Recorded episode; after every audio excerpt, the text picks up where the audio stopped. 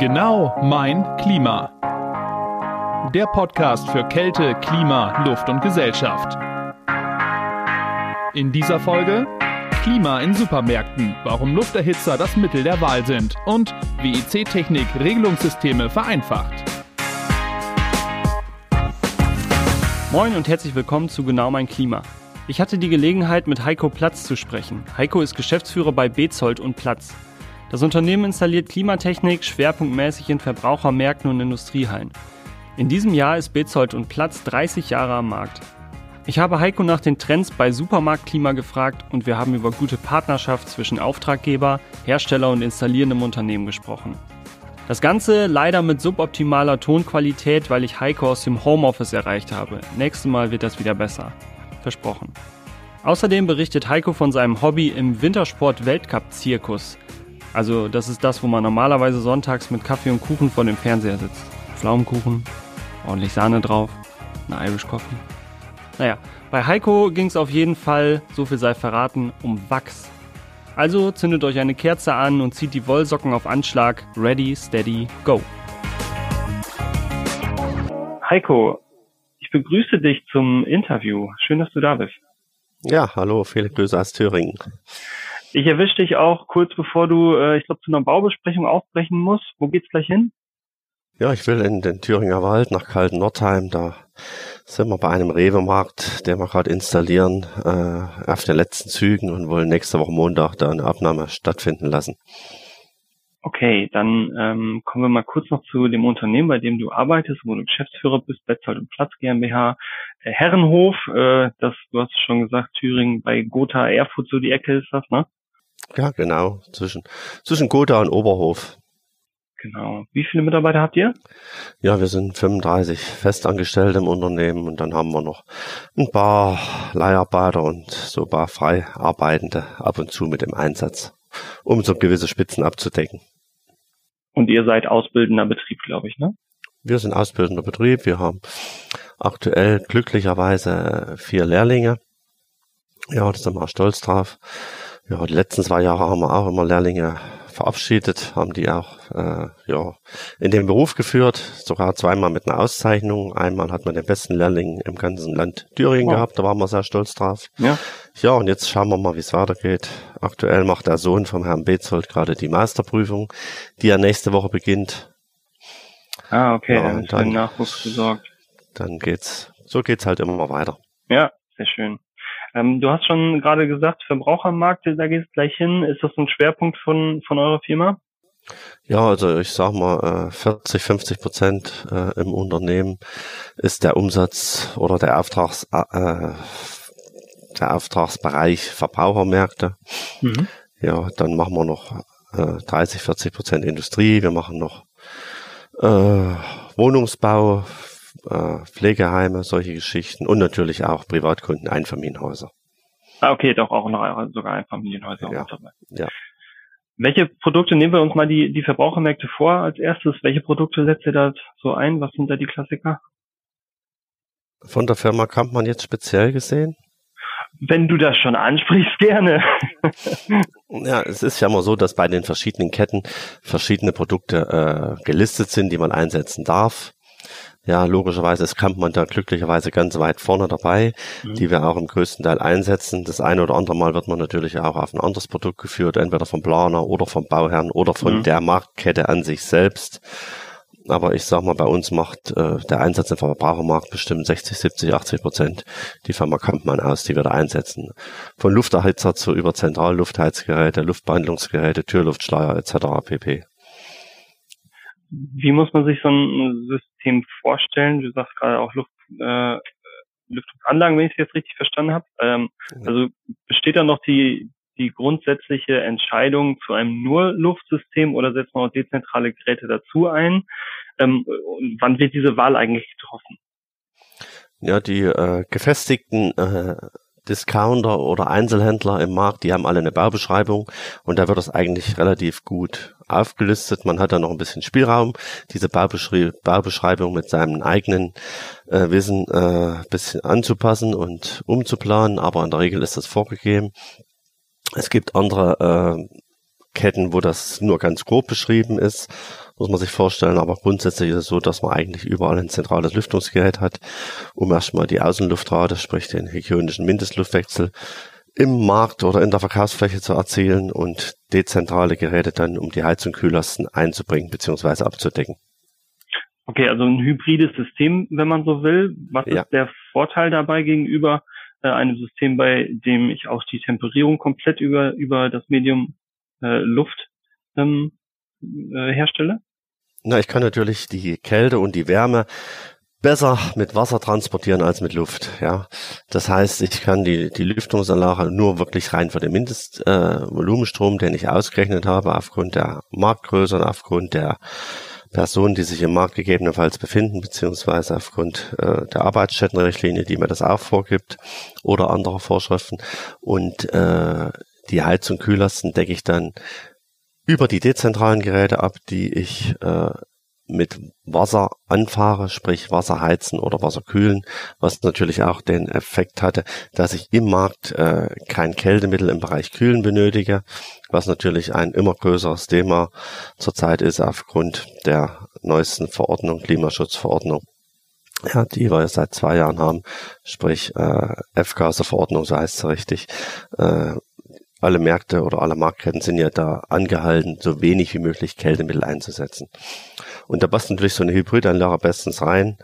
Wir können heizen, kühlen mit Wasser und produzieren, wenn überhaupt, nur noch in einer Wärmepumpe im Außenbereich äh, die Wärme oder die Kälte. Und da ist ein ganz geringer äh, Kreislauf, der noch mit Kältemittel gefüllt ist. Und die dezentralen Geräte im Markt, das sind da klassischerweise Lufterhitzer. Das sind Lufterhitzer, im größten Teil sind das dann von der Firma Kampmann zum Beispiel die Ultraluftheizer, die man im Heizen und Kühlen ja wunderbar einsetzen kann. Genau, das ist eigentlich die äh, ja, Besonderheit, aber ich glaube äh, in der Branche absolut üblich, Lufterhitzer eben dann auch äh, mittlerweile mit der Funktion Kühlen zu betreiben. Wie entwickelt sich das Verhältnis von ähm, ja, der Relevanz von Heizen zu Kühlen? Na, da muss man schon sagen, dass in den letzten Jahren da viel passiert ist. Vor zehn Jahren haben wir in einem Verbrauchermarkt mit Kühlen noch nicht sehr, sehr viel gesprochen. Es gab schon den einen oder anderen, wo das gemacht wurde. Mittlerweile seit den letzten fünf Jahren, sage ich mal, oder sechs, sieben Jahren ist es äh, Standard. Mittlerweile sind wir auch dabei, bestehende Märkte auf Kühlen umzurüsten. Also aktuell wird, glaube ich, kein äh, Lebensmitteldiscounter mehr gebaut, wo man nicht kühlen kann. Mhm. Wie sieht das im Industriebereich aus?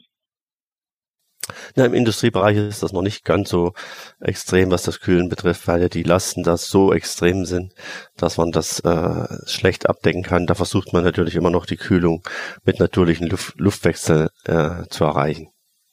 Jetzt sind der Lufterhitzer, ob das jetzt für einen Verbrauchermarkt ist oder ja auch im Industrie, in den Industriehallen ja durchaus ähm, auch immer noch eine sehr verbreitete Lösung und Lufterhitzer sind wirklich ein absoluter Klassiker, seit Jahrzehnten auf dem Markt.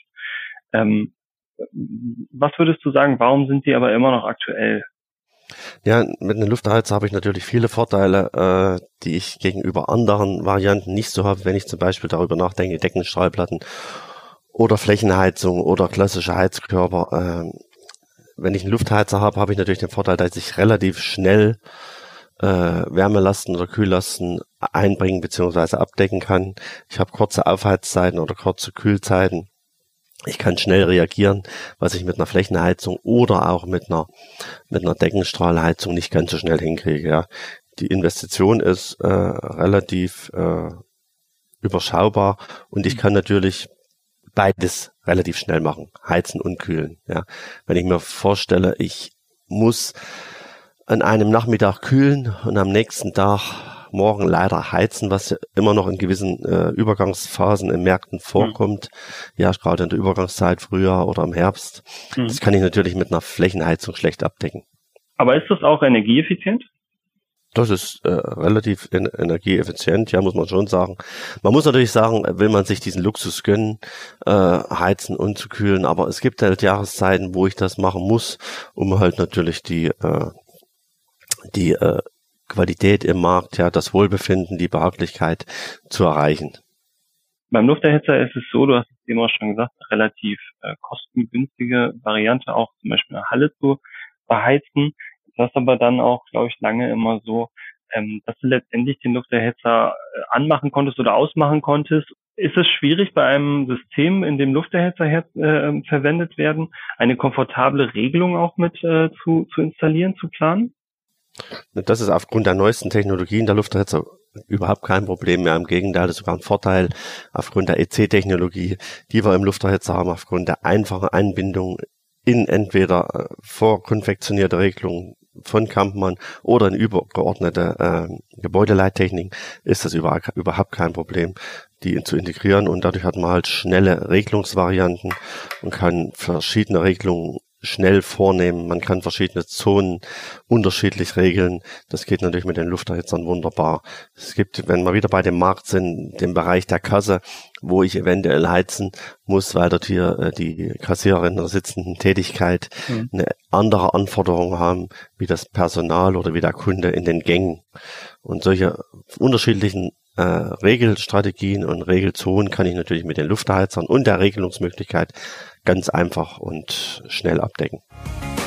Übrigens, wenn dir unser Podcast gefällt, dann folge uns doch gerne auf dieser Plattform. Und wenn er dir richtig gut gefällt, dann empfehle uns doch auch gerne weiter. Feedback und Anregungen zu Themen und Gästen kannst du uns an podcast.kampmann.de schicken. Und jetzt zurück zum Thema.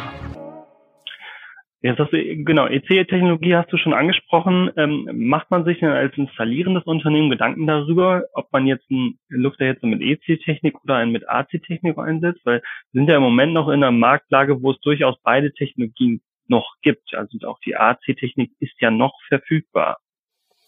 Die ist noch verfügbar, aber wenn man einmal einen EC-Ventilator äh, eingebaut hat, egal ob als Luftheizer, als als Luftheizgerät oder wie auch immer. Man hat natürlich wahnsinnig viele Vorteile. Grundsätzlich ist die enorme Energieeffizienz erstmal ein Thema, äh, die wirklich herausragend ist gegenüber der AC-Technologie. Und zweitens, was ein riesengroßer Vorteil ist, ist die Regelungstechnik. Man kann ganz auf einfache Art und Weise diesen EC-Motor ansteuern.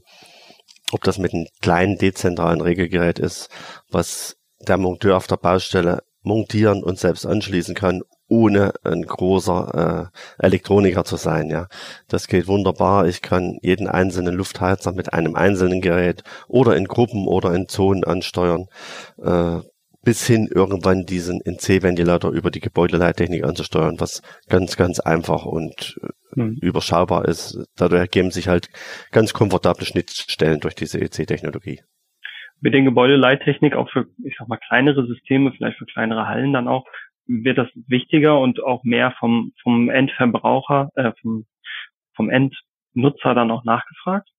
Also das wird immer mehr, dass der äh, Verbraucher oder der Nutzer äh, diese Objekte, die er betreibt, halt erstens wunderbar steuern kann, zentral steuern kann und natürlich viele wollen auch äh, ein gewisses Monitoring haben, um zu sehen, wann heizt ich wo, wann kühle ich wo, äh, was ist notwendig, wie viel Energie verbrauche ich, kann man da und dort Einsparpotenziale entdecken. Und das kann ich natürlich nur machen, wenn ich über so eine Gebäudeleittechnik ein gewisses Monitoring habe und eine gewisse Eingriff in die Steuerung und Regelung habe. Mhm. Und ich merke schon, höre schon so ein bisschen raus, AC-Geräte kommen dir nicht mehr in die Tüte. Na, die kommen eigentlich hauptsächlich für mich noch zum Einsatz, wenn äh, man im Austauschgeschäft ist. Ja, das heißt, man ja. hat eine Gruppe AC-Geräte und eins ist kaputt, dann schmeißt man natürlich nicht gleich alles über den Haufen, dann setzt mhm. man die Geräte ein im Austausch- und Reparaturgeschäft. Aber komplett im Neubau haben sie aus meiner Sicht nur noch geringe Daseinsberechtigung. Mhm. Ähm, gibt es Vorteile wirklich der Kampmann-Geräte, die du herausstellen könntest? Ja, der Vorteil bei Kampmann ist natürlich der für mich einmal das Zusammenspiel der kompletten Technologie, einmal die Luftheizgeräte mit allen anderen Komponenten, die Kampmann anbietet. Ja, ob das ein Lüftungsgerät ist, äh, ein Türluftsteuer, ein Luftheizgerät oder halt auch die Steuerung, die von Kampmann angeboten werden, dass da, dass wir da ein gutes Zusammenspiel haben, dass die Produkte aufeinander abgestimmt sind, gerade auch was die Regelung betrifft und dass die Geräte halt im Design aufeinander abgestimmt sind und dass wir auch diese Möglichkeiten Heizen, Kühlen haben. Das heißt, eigentlich kann ich mit dem Portfolio von Kampmann fast alles abdenken decken. Und das ist natürlich für mich als Planer und Anlagenbauer eine einfache Geschichte oder eine schöne Geschichte, wenn ich in eine Schublade greifen kann und dort äh, mich mit vielartigsten Produkten, die aufeinander abgestimmt sind, bedienen kann. Mhm. Wir versuchen auch immer jedes Thema aus einer gesellschaftlichen Ebene zu betrachten. Wenn wir uns Systeme angucken, in denen Lufterhitzern verbaut sind, ähm, würdest du sagen, dass es im Hinblick auf eine nachhaltige Klimatisierung sinnvoll? Ähm, also letztendlich sind diese Anlagen auf, auf viele Jahrzehnte auch zukunftsfähig? Äh, was wir früher nie gedacht haben, dass man einen Luftheizer zum Beispiel mit Niedertemperatur betreiben kann, ja. Heutzutage betreiben wir äh, Luftheizer zum Beispiel mit einer Vorlauftemperatur von 35 Grad in äh, Märkten, in Verkaufsmärkten. Äh, das ist natürlich äh, eine wunderbare Geschichte. Das heißt, ich kann im Niedertemperaturbereich, im Wärmepumpenbereich äh, mit Luftheizern arbeiten. Früher ging man davon aus, ein Luftheizer muss mindestens 70, 75 Grad Vorlauftemperatur haben. Das hat sich massiv geändert. Und äh, im Kühlen muss man auch nicht mehr unbedingt 6, 12 fahren. Man kann auch mit höheren Kühltemperaturen fahren. Und wie gesagt, ich kann kühlen mit Wasser. Das ist natürlich ein, ein enormer Vorteil. Hm. Welche Unterstützung benötigst du als installierendes Unternehmen vom Hersteller? Ja, äh, das Schönste ist natürlich, wenn der Hersteller von dem, was ich mache, sich auskennt und auch von den Bauvorhaben, die ich äh, bekleide, sich ein bisschen auskennt, äh, dass er weiß, was ist da gefordert, was muss da eingebaut werden, welche mhm. Voraussetzungen gibt da, dass sich der Hersteller äh, auskennt, auch ein bisschen in der ganzen Vorschriftenlage. Weil man muss ja ehrlicherweise sagen, dass wir Handwerker mittlerweile mit so vielen Regularien, Vorschriften, Dienst, VDIs etc. pp. Mhm. Beflaggt werden und wir nun aufgrund der Heizungs-, Lüftungs-, Sanitär Gilde natürlich in einem breiten Spektrum arbeiten, mhm. das eigentlich gar nicht mehr alles erfassen kann. Und da muss man natürlich einen Lieferant, einen Hersteller haben, der uns, der einen da komplett unterstützt und äh, auch auf manche Sachen, die man manchmal äh, nicht mehr im Kopf hat, äh, hinweist. Mhm. Und nur so kommt es für mich da zu, zu einem schlüssigen Produkt am Ende, wo der äh, Nutzer beziehungsweise der Kunde halt zufrieden und glücklich ist. Ja, es hilft mir nichts, wenn ich sage, ich brauche ein Stück Luftheizer, bitte einmal liefern. Mhm. Was ich aber mit dem Luftheizer mache, wo der eingesetzt wird, wo der eventuell eingebunden wird, was der für eine Gesamtaufgabe im Gebäude hat, wenn das dann niemanden interessiert, ist das natürlich nicht so schön, als wenn man dieses kompletten Aufgabenbereich äh, oder die komplette Struktur dieser Klima- und Heizungs- und Lüftungsanlage äh, im Vorfeld schon kennt.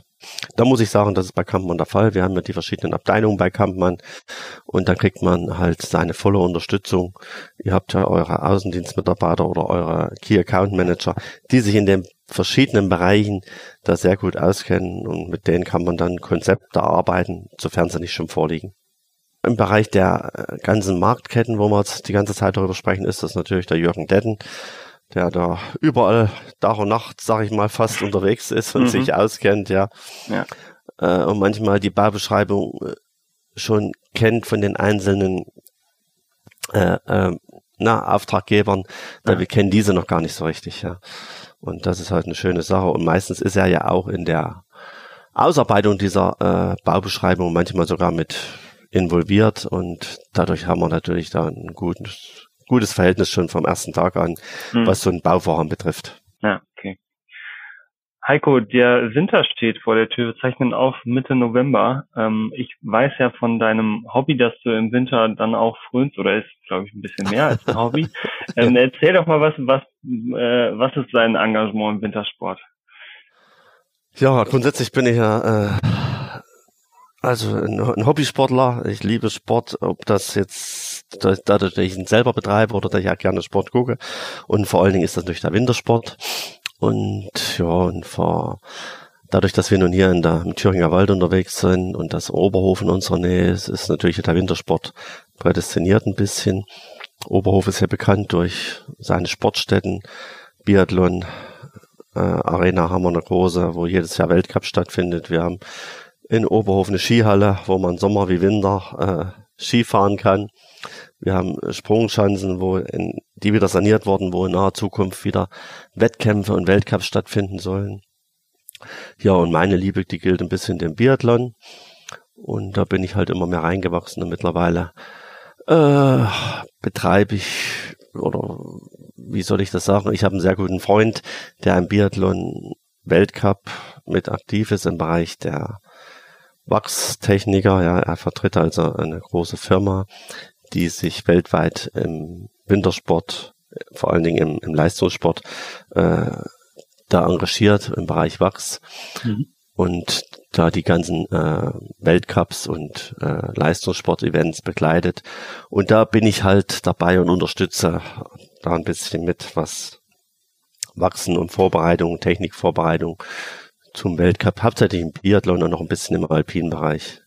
Da habe ich halt jedes Jahr zwei, drei, vier Weltcups, wo ich mit dabei bin und da im Wachscontainer mit unterwegs bin und die verschiedenen Teams unterstütze in der Auswahl ihrer Wachssorten, die immer abhängig sind vom Tag, vom Wetter, von der Luftfeuchtigkeit, von der Schneetemperatur etc. pp.